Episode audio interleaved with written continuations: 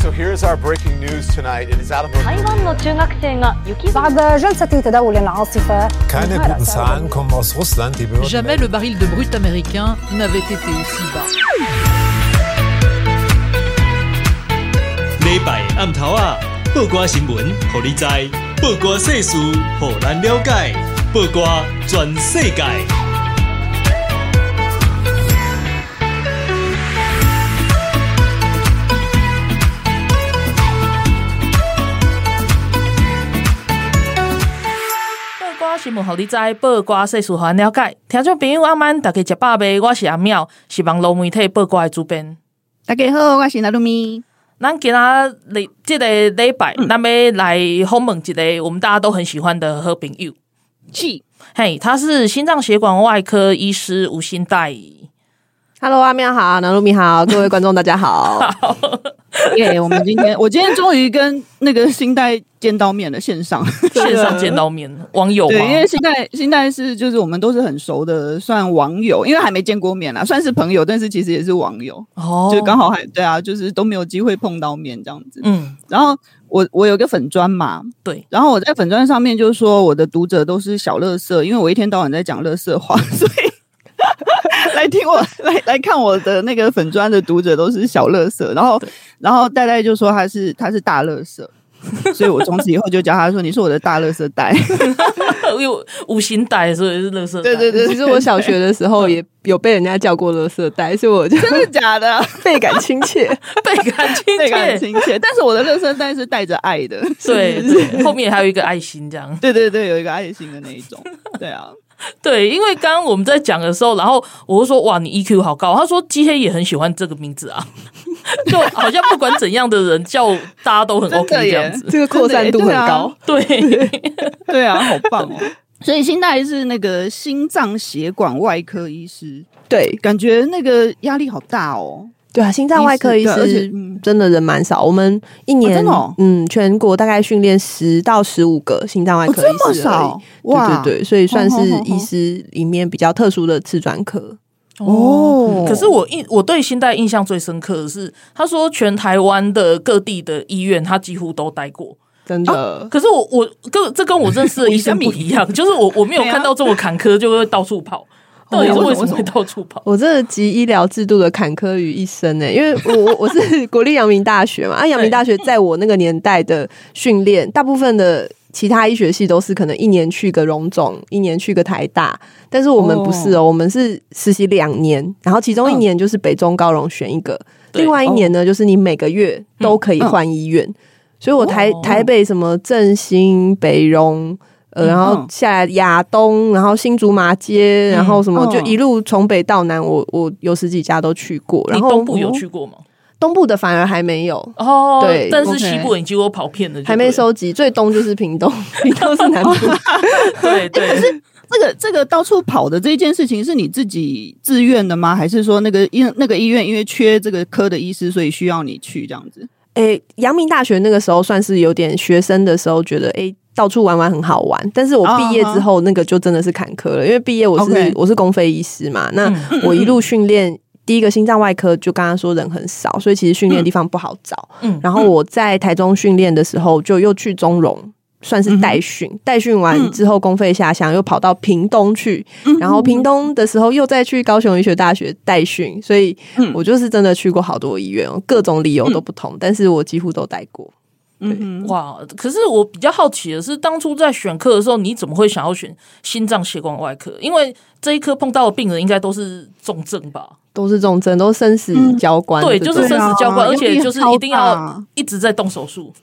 就有挑战性啊，嗯、觉得哇，好帅哦、喔！就是 Doctor X 的，嗯，对对对，就是你的手真的可以造成改变的感觉。是是是当时很是，我我当时很有趣哦、喔，因为心脏外科是要训练七八年以上，而且、嗯、呃，就是训练的过程，我们那个时候一个礼拜可能一一百多个小时工时，就是几乎都没有回家。嗯，然后有一个学弟就问我说：“哎、欸，学姐，你是女生，你选这一科，你难道不怕以后？”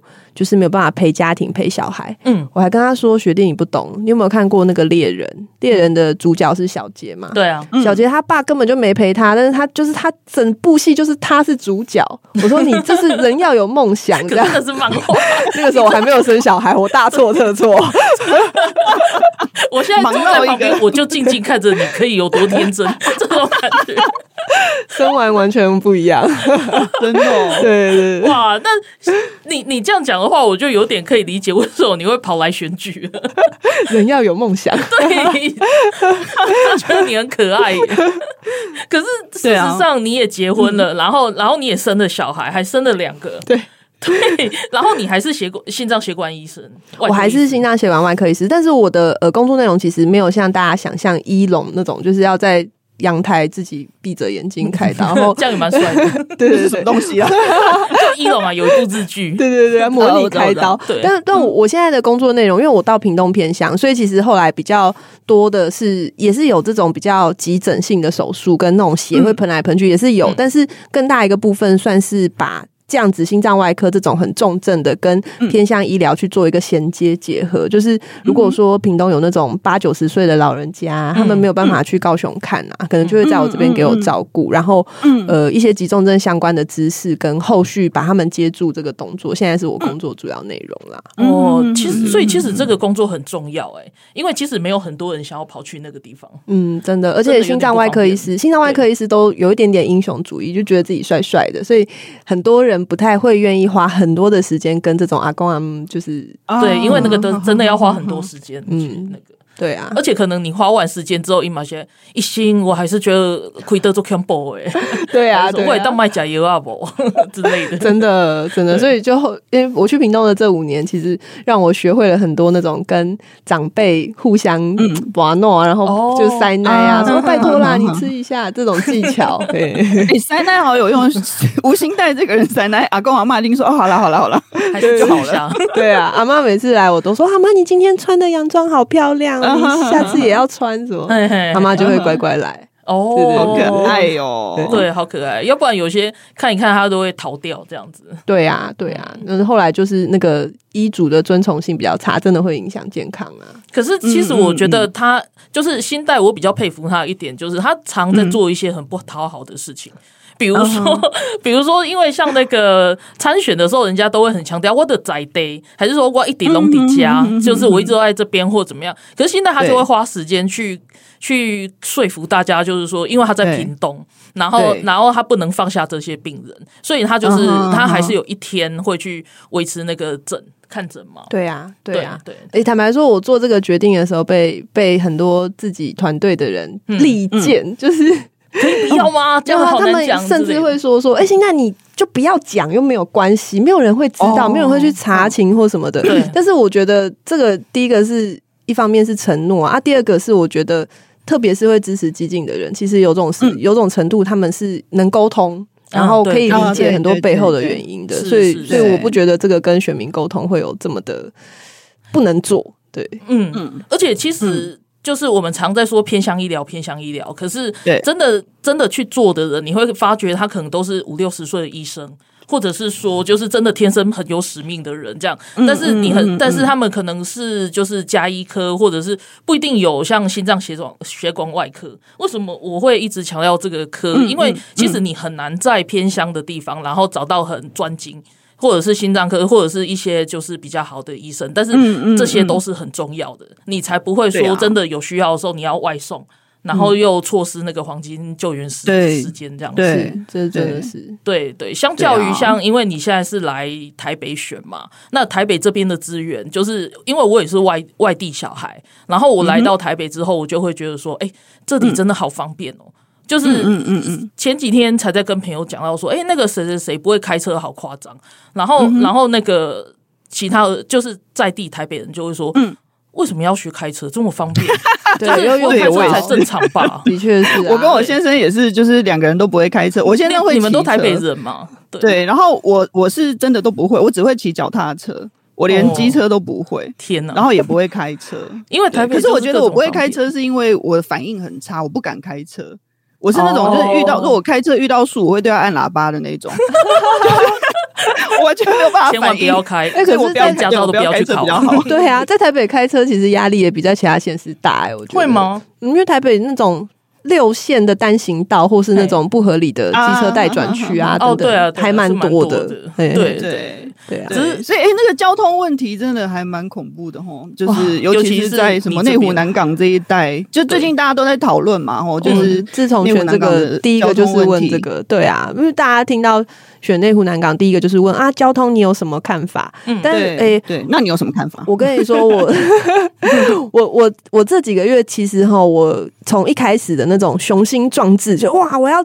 改变翻转内湖交通，一直到研究到最后，嗯、其实我我觉得吼，当议员呐、啊，嗯、就是民意代表，他能提出的政见，不要提自己做不到的事情。对这个是我觉得真的，真的对啊。你说哇，我要争取什么什么多一条什么东西，然后改变什么都市规划，那个可能难。但是我讲一件事哦，就是我自从开始选，然后研究内湖交通之后啊，我第一个看到我最幸福的是二零一九年黄珊珊自己当议员的咨询。他自己当议员的时候啊，曾经在。呃，议会里面咨询柯文哲跟捷运局局长，就是说，哎、uh 民系线这一条线，它。引了非常多的引经据典跟交通数据哦，说它其实是没有办法被文湖线跟那个板南线东延所取代的，所以他认为民信线最重要。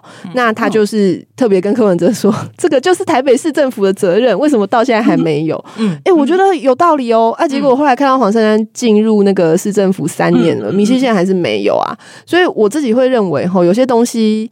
能做到的先讲，那明细线我也同意需要。那我先讲讲看议员层面能做到的。第一个啊，就是。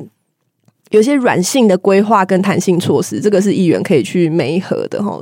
像内科其实已经有一些公司是在做那个分流上下班嘛，已经有在做了。就是有些可能呃七点到八点，有些八点到九点。哦，他们会配合吗？会会，但是尽管配合，现在交通却还是塞车。对他们来说，有时候可能要六点出门才不会塞车。对对对啊！可是我认为哈，这个第一个还没有完全落实啊，而且因为。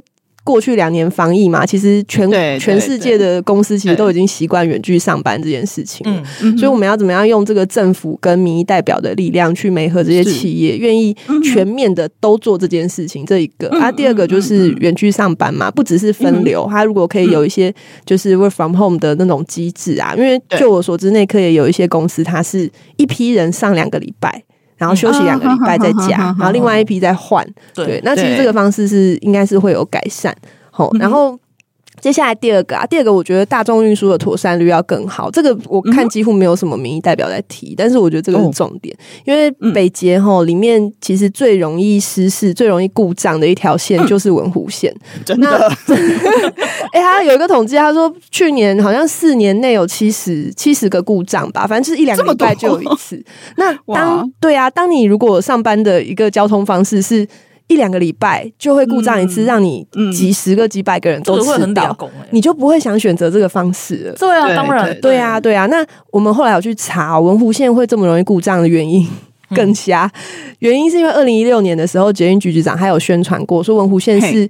呃，无人驾驶自动率最高的一条线，嗯，然后后来他就说，因为自动自动率很高，所以他的那些侦测器都很灵敏。哦，对啊，有时候根本没故障，但他还是会警示，然后就停下来。哦，可是为什么一定要坚持无人驾驶？对对，所以我我会觉得说，就是过去八年柯市府很多东西都说哇，AI 像口罩机有没有 AI，然后无人驾驶 AI 大数据什么的，都是悲剧。结果没有让市民的生活更好过，反而让大家就是。又常常故障，又常常塞车什么的，嗯嗯嗯、对啊，我觉得这个东西还是要以人为优先啦。就是，对然后还有，其实文湖线蛮多的那种呃零件啊等等的啊，它其实可以太旧，嗯嗯、可是捷运局都选择继续延寿，就是它如果故、嗯、没有故障或没有特殊的问题，它其实会选择继续使用。但是其实那个零件是超过它应该要使用的年限的，这个其实是非常危险的，你知道吗？对啊，好危险哦！硬体它是会 wear out，就是它会。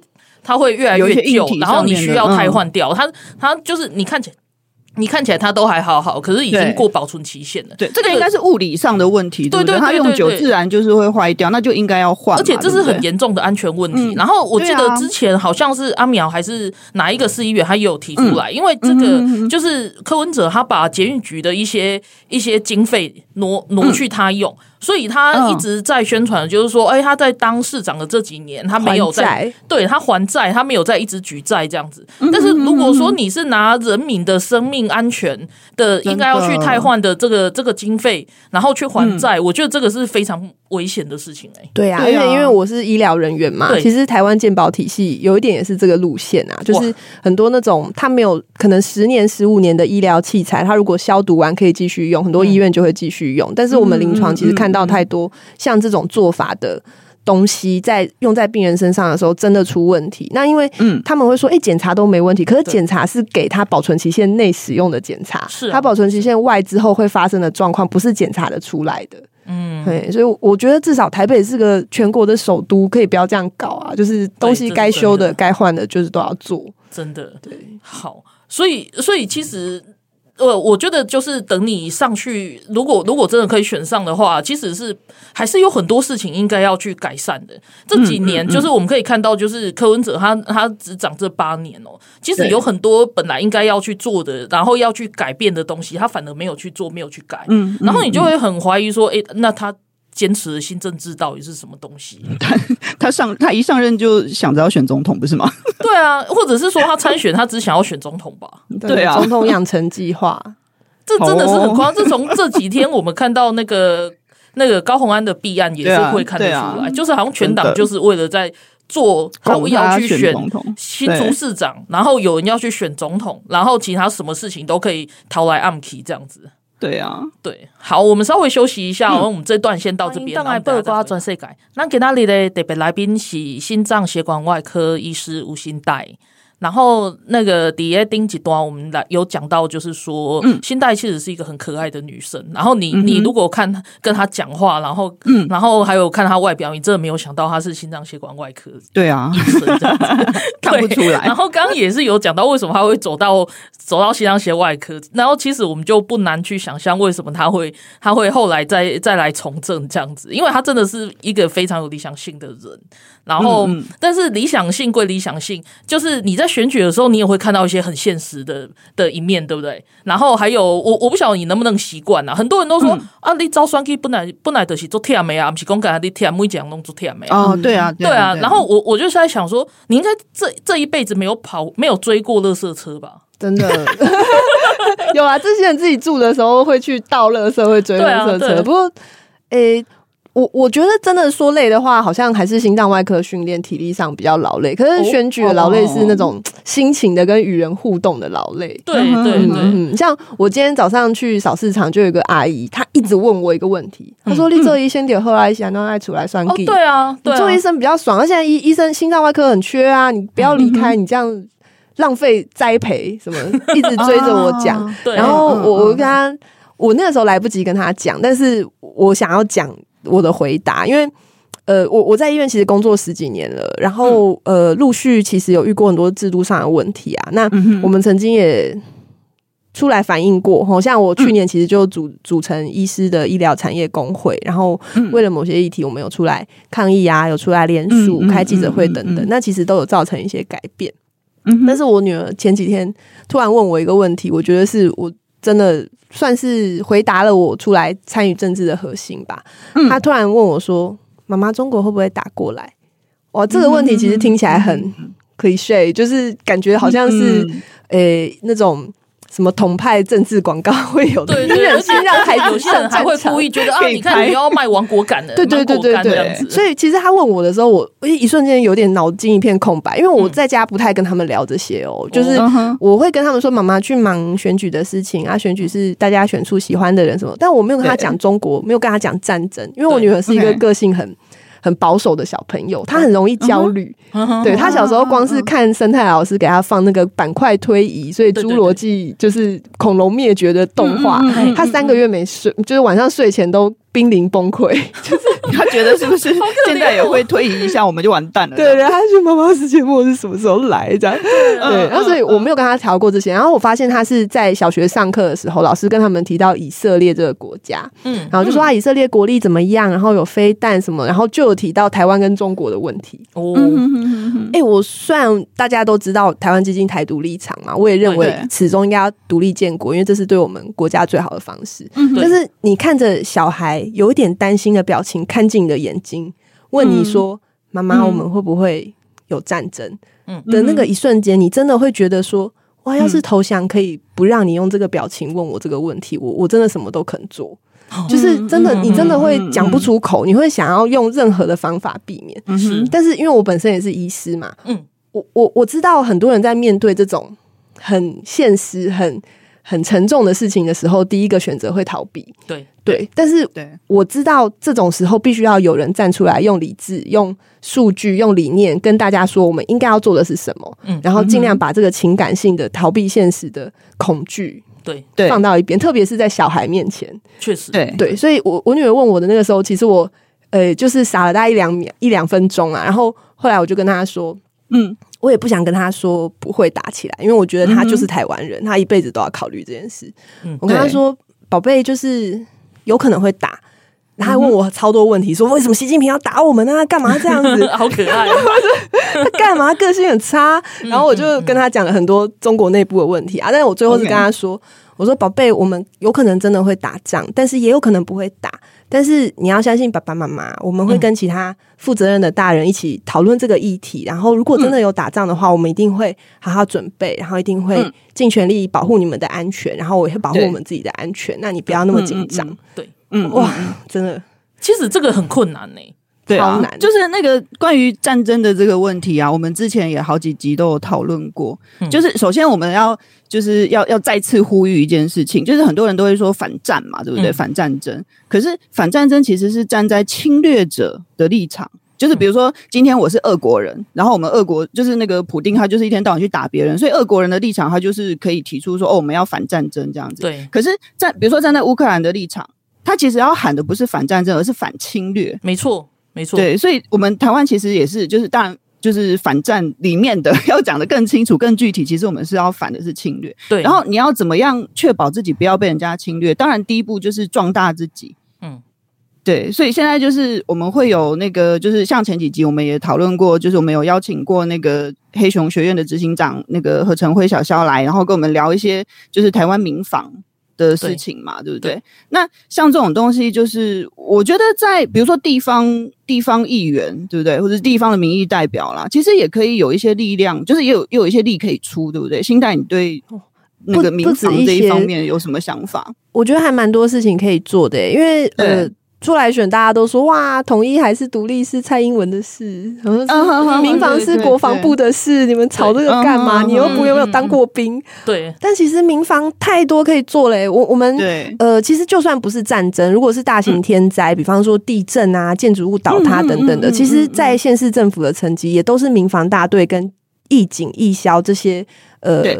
算是对对对，算这些组织编制会有非常多的任务要执行。对，对，那以目前台湾的话，其实是以民方法来去做规定吼，就是如果战争的时候啊，其实各县市的第一个县市首长，他是领导下面一警、一消、警察、消防跟民防大队的这个总指挥。嗯，那你说这样子选出一个愿意誓死抵抗的县市首长重不重要？很重要，太重要，你绝对不可以去选那种说什么呃那个等敌方子弹打完我再出来的那个 那种那种人推荐那种的二点零这样子，对啊，你现在看，这种人当指挥的话，我们岂不是隔天就去送头了？那另外一个没有比较好，另外一个他是会在愣在那边五分钟，他会愣在那边五分钟，对啊，五分钟人就可能死掉了吧？对啊，而且他们应该都是有私下跟中国共产党那边通信的管道的，你哪知道他会卖什么情报？最近消息就是人家去调查他的所谓戏骨经验，越来越明了了啊，他确实就是都在帮这些类似买办中资的对买办的公司，然后再渗透美国啊。是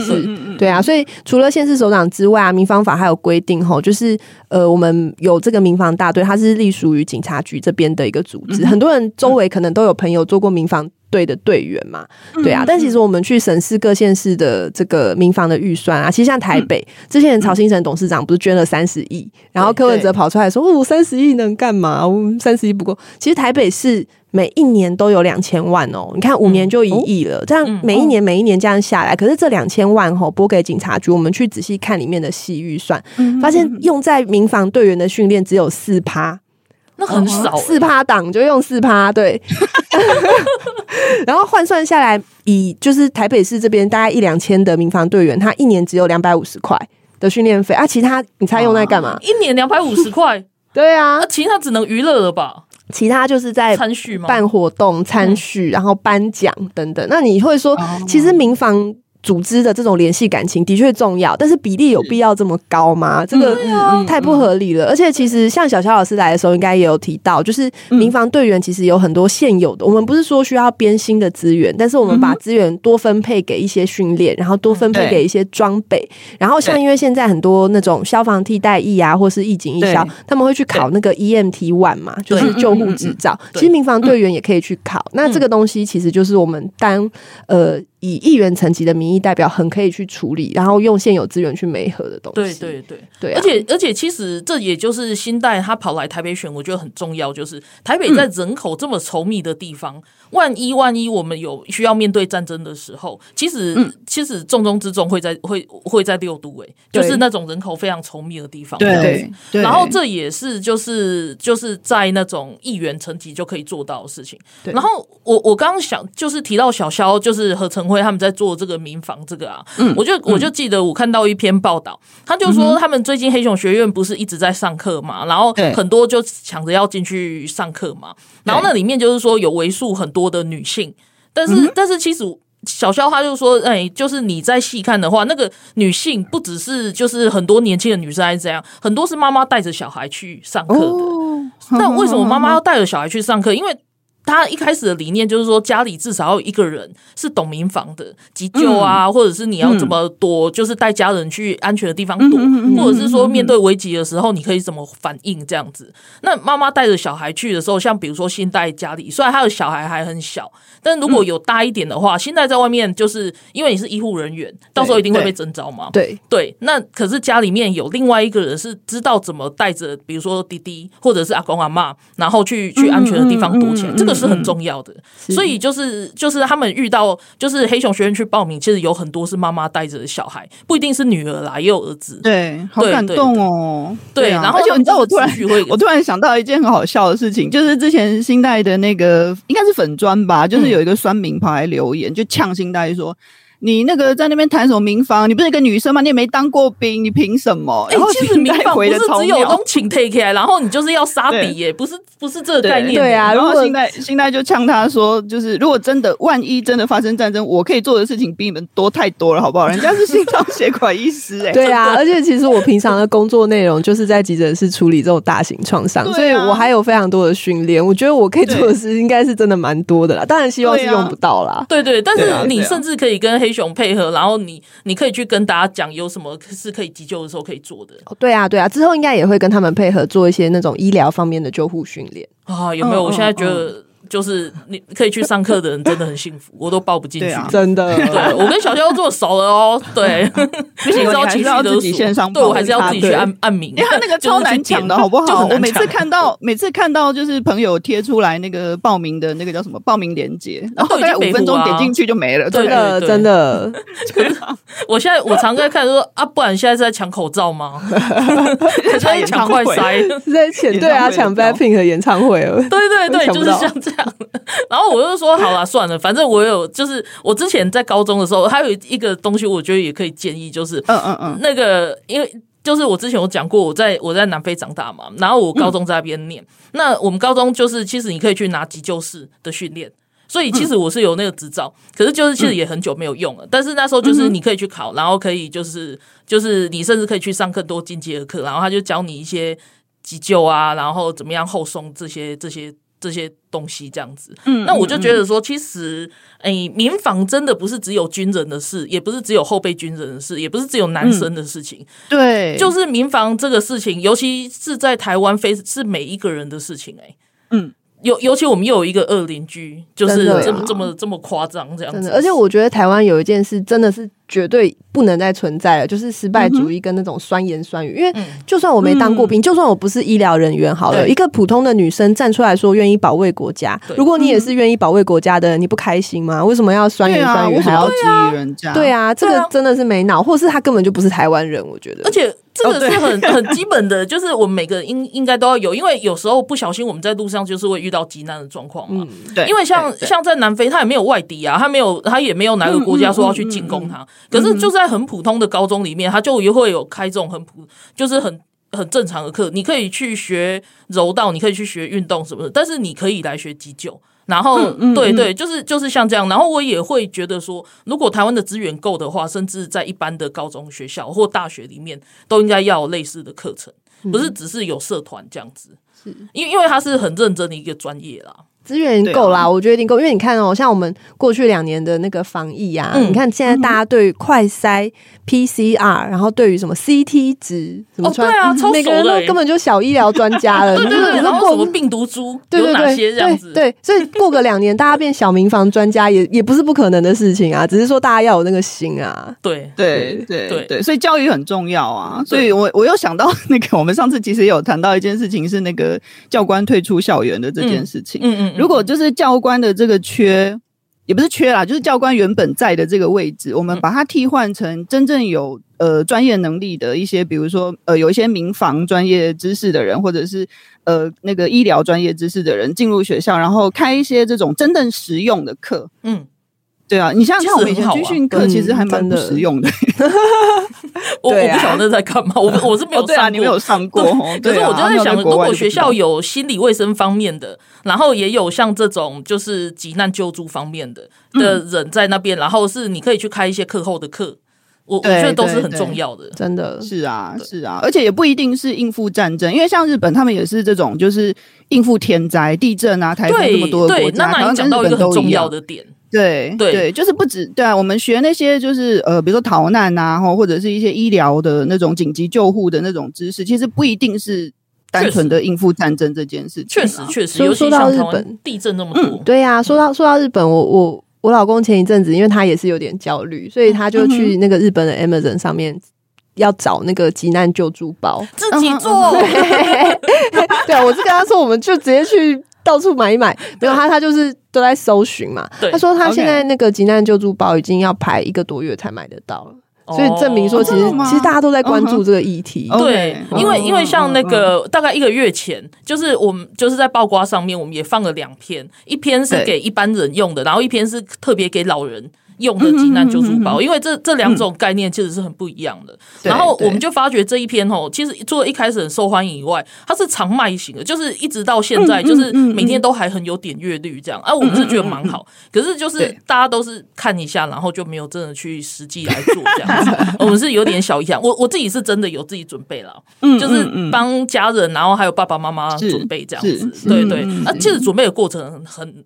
很还蛮开心，因为我喜欢买东西，到处采集。对对对对，好，那我们这一段先到这里，然后我们等下休息一下再回来。我们今天邀请到的特别来宾是心脏血管外科吴新代医师。然后，呃，我都叫他垃圾袋，因为我常常跟他讲垃圾话。对，OK。然后那个新代前面就是跟我们聊到他那个从医生变成从政哦的一些心路历程。嗯，然后也讲到说，就是呃，就是你你身为一个地方议员哦，你可以就是对比如说呃交通方面啊，或者是民房啊，等等各方面。就是可以有什么出力的地方这样子，然后我们上一段最后聊到一个东西，我想要继续讲下来，就是那个急难救助包，嗯，这件事情哦，就是那个刚刚阿妙讲到说，那个报瓜上面吼有一篇文章有提到说，就是介绍大家说那个呃救助包里面应该要放什么东西，而且还有针对一般人跟老人，对不对？对对对，我们那时候分了两篇，对。对啊，然后那那个大家要去搜寻一下哦，你可以看到一些很那个很重要，然后很就是你可以参考的知识。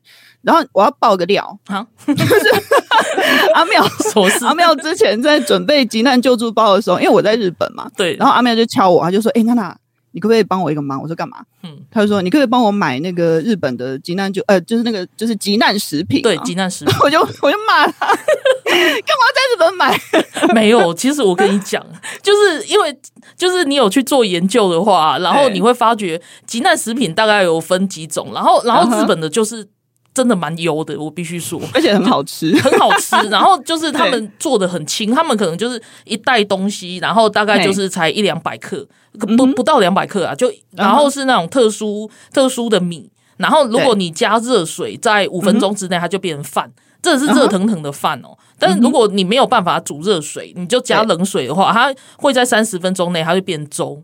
并没有很硬，然后就是你可以食用的粥，对，然后就是一包这样很很，然后加多少水，它那个上面都有都有写的很清楚，这样，然后所以那个确实是很轻，然后他们也有那种就是罐头一打开，然后里面是面包。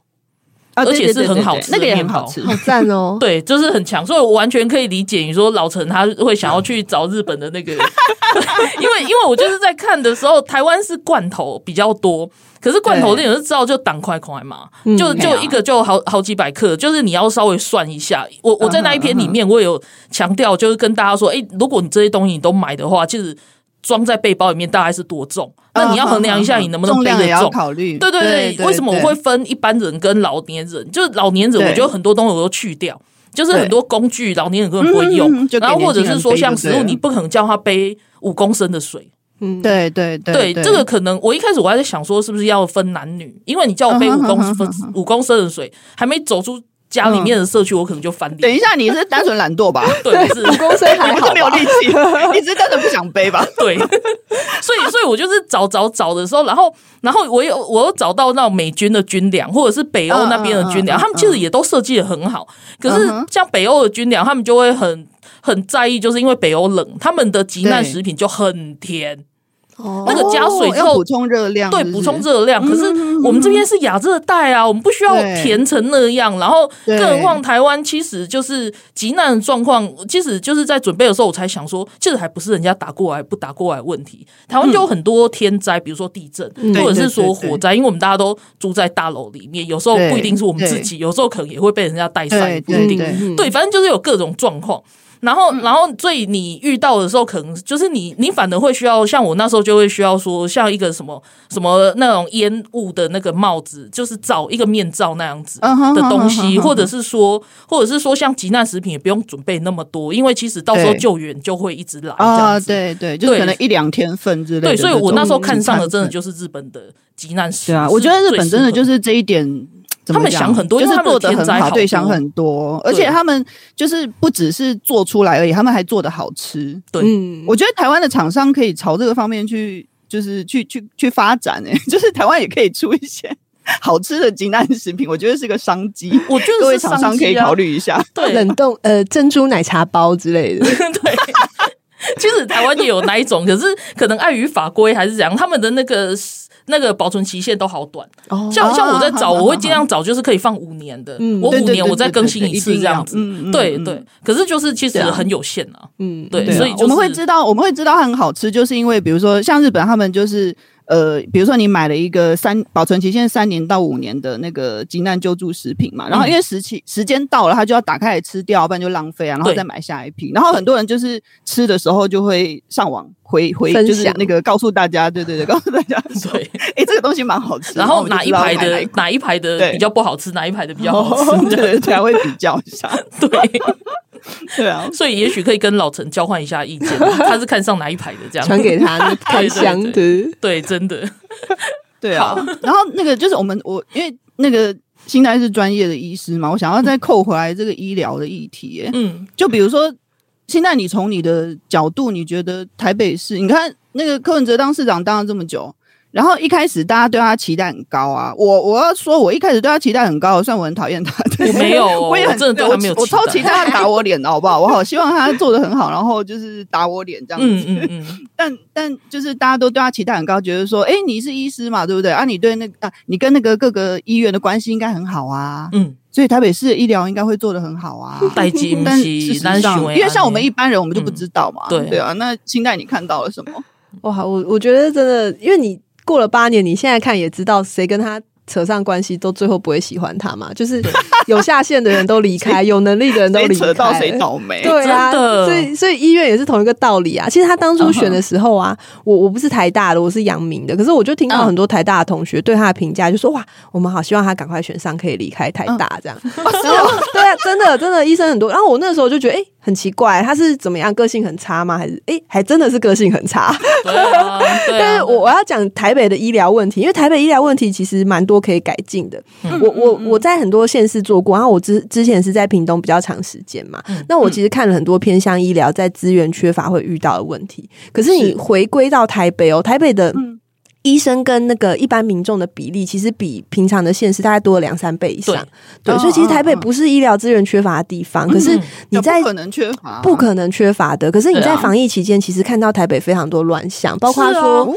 你看，大家疫苗打不到，然后只有权贵打得到。嗯、之前那个好心肝事件嘛，对对。然后甚至是因为我成立工会，所以在防疫一开始的时候，我还接到非常多的医疗人员跟我们投诉说，他们要上班，可是他们却找不到地方打疫苗。那个时候，所有的医疗人员都是第一批可以排到打疫苗。对对啊，对啊，对。但是台北并不是这样，所以甚至我还有在台北开诊所的同学哦，嗯、是一直到有民众去敲他诊所的门，说：“哎、嗯欸，我要在这边打疫苗。”他才知道他的诊所被。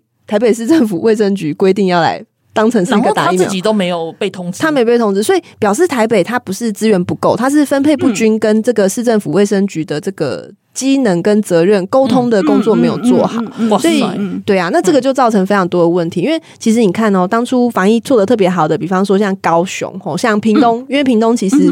呃，它的那个疫苗施打的覆盖率升的非常快，因为是整个卫生局跟下面哈，我觉得一个重点啦是诊所，因为你看高雄跟屏东都很积极的跟基层诊所做配合，就是诊所很多是。在社区里面，所以社区很多那个时候疫苗很多新闻啊，就是哇，每天打了十一个、十两个、十三个，其实都跟疫苗没关系，但是民众会怕嘛。嗯，那如果这个时候是有社区的诊所的医师，你每天在看的医师跟你说啊，不用那么害怕，很多人都打了，那你是不是会比较安心？是，而不是说。好像像柯文哲那个时候，一直就是叫大家集中到一个地方，好像对，就是一个一个被施打，然后不想打就算了，拉倒这样子。嗯，对啊，所以其实台北市的医疗资源，我觉得分配不均是卫生局的责任。那卫生局为什么会这样表现？哈，其实就是因为好心肝事件那一次之后，哈，我们其实接到非常多基层医疗的反应，都是说啊。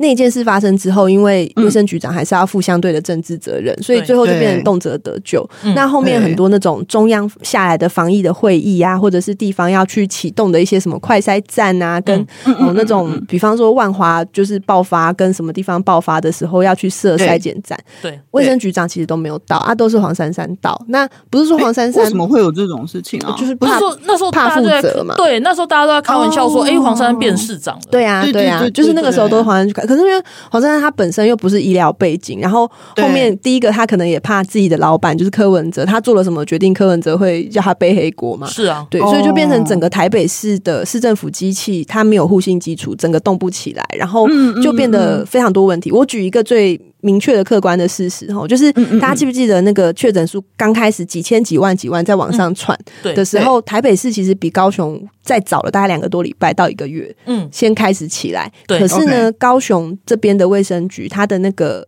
呃诊所跟医院的医师线上视讯看诊，就是让确诊的大家可以不要出来，增加感染几率，就是在家直接跟医生看诊的这个服务，比台北再早了一整个月。哦，对，所以你就很早超前就背书了，因为其实这个本来就是你可以预期发生的事情，是啊，很早以前就决定要先瞧好，先沟通，对啊，啊，可是台北是台北是完全没有安排，然后那个东西出来之后啊，其实全部都丢给北市联，所以造成北市联后来根本就人力崩溃，然后每个每个人都出来抗议，然后可是其基层很多诊所却完全没有被安排到防疫业务，甚至台北很多诊所最后还因为营运不下去就倒闭了。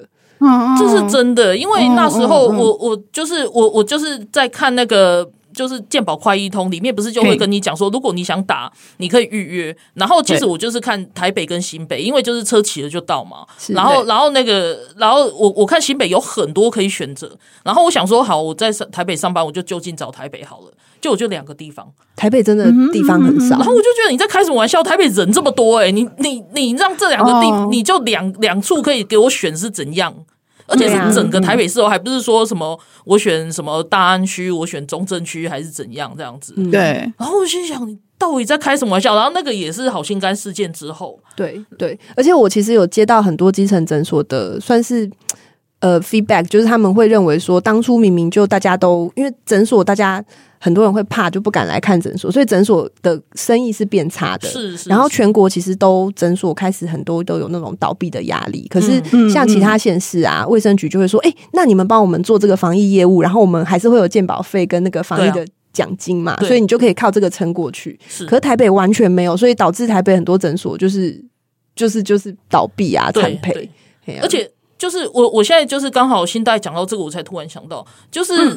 那当时在说疫情很严重的时候，双北疫情很严重没有错。那我们就是我现在要讲的，就是说桃园其实疫情也蛮严重的。对，可是问题是那时候就是像布桃，可是他很快的就把它控制下来，或者是说像新竹也是直接中央就派人去进驻，然后去去掌控嘛。对，那我有一个朋友，就是其实我跟他没有很老实说没有很好，因为他的立场真的就是比较蓝。可是他这一次他就突然跟我讲说，嗯、其实不管哎、欸，因为这一次就是桃园迅速控制下来，他其实是。很感谢中央，所以他虽然不满意，就是民进党就是派谁出来他都不满意啦。可是他说他会去投给 投给那个，就是因为防疫的关系，他直接受贿到，然后他就会，而而且因为他有亲戚是在。是在双北，我就不讲台北或或或新北这样子。Okay. 然后他就特别跟我讲，然后他就说这个其实一比较下来，他他感受会是很深，所以他虽然不满意，嗯、可是因为他是直接受贿的，然后他就说他、啊、他会去投。而且我，我觉得这真的就是我我还是想要呼吁大家哦，就是你看这两三年来，大家其实你你的生活过得怎么样？你其实真的就是半夜三更，你摸着良心自己想想看。对啊、就是台湾的生活，就是好，也许有一些限制哈，或者是有一些那个规定哈，让你觉得说，哎、欸，我好像生活不是那么方便。但是整个台湾的防疫成果，它就是一个客观的事实啊，放在世界上比较，对对啊，那。我我觉得真的，大家就是要拿出良心来。我觉得比较讲有点那个、啊，我觉得比较夸张的是，有一个有一个那个，大家不是都会截图截那个他们在讲话那个图吗？然后就是，我就只讲就是讲完，他说好，我们现在来回归市政来讲。然后我们现在来讲市政，嗯、那为什么要让人民打不到高端？他下略 三三三五十句都是在讲高端，然后我心想这是什么市政？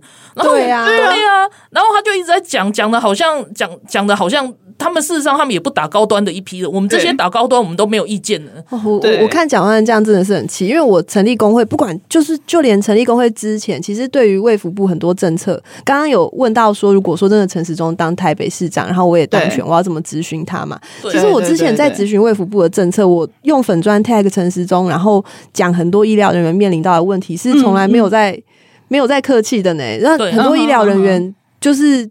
经过我们的反应，最后也真的有改善，然后被骂他们是真的有在处理的。嗯，所以我在争取的过程之中，我会觉得说，哇，你讲完你自己是环卫的委员，你好像当成是一般民众再出来靠北这些卫福部的政策，我就觉得你莫名其妙，你你你就去当一般民众就好了啦。就是出来出来给你权利，根本什么都做不到。对啊，为什么不去用你的权利去让这件事情变得更好？真的是有够气！我赞成他们当永远的在野党，或是永远的市民了。可是他们当在野党，我们也觉得很气。因为他不是一个称职的在野党，真的，你你就会觉得很烦，你知道吗？因为像像我我有不一样的朋友，他就说：“哎、欸，你你这样老是帮执政党维护，这样也不好。然后我们应该要站在反对党的力量去监督他。嗯”我说：“监督是没有错，可是你要正确的监督啊。”对啊，要合理啊。对啊，今天如果如果他他是像那个有一些就是统派的政治人物又说，哎，科兴，然后国药也是 WHO 认证的，然后你就让他们进来，嗯嗯嗯、那我第一个反对政府啊。对啊，对啊，对啊，对啊。我说我说你要看你要看事情去去纠正他们嘛。或者是说，像当初他们 EID 的政府，我们并不是百分之百什么事情都都瞎挺。对，嗯、我是说，你要当有称职的反对党，你要当个称职的反对派。会这样讲的人，通常都是没有在关心公众事务啦。因为他自己有关心，自己有处理的话，基本上他就知道谁是有办法沟通的，谁就只是在新闻上出来骂。确实，对，好啊，好。那我们今天很谢谢新代来上我们的节目，然后也跟我们聊了很多民防啊，然后医疗对对这两个领域。的一些想法这样子，然后我们也祝福，就是你再多加油，然后然后可以有好的结果这样子。嗯，好，谢谢，谢谢，拜拜，拜拜。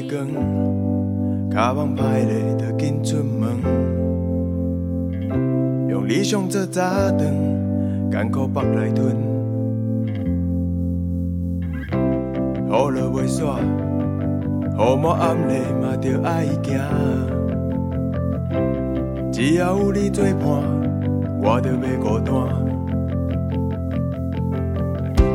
时间无早，倒摆牵的为小路行。你拢不是我行，故事家己写。乌云的山，阮头要顶咧，搁继续拼。只要咱行小我。啥物拢惊。希望开始为双脚，今仔我着要去行，用自信的歌声唱出。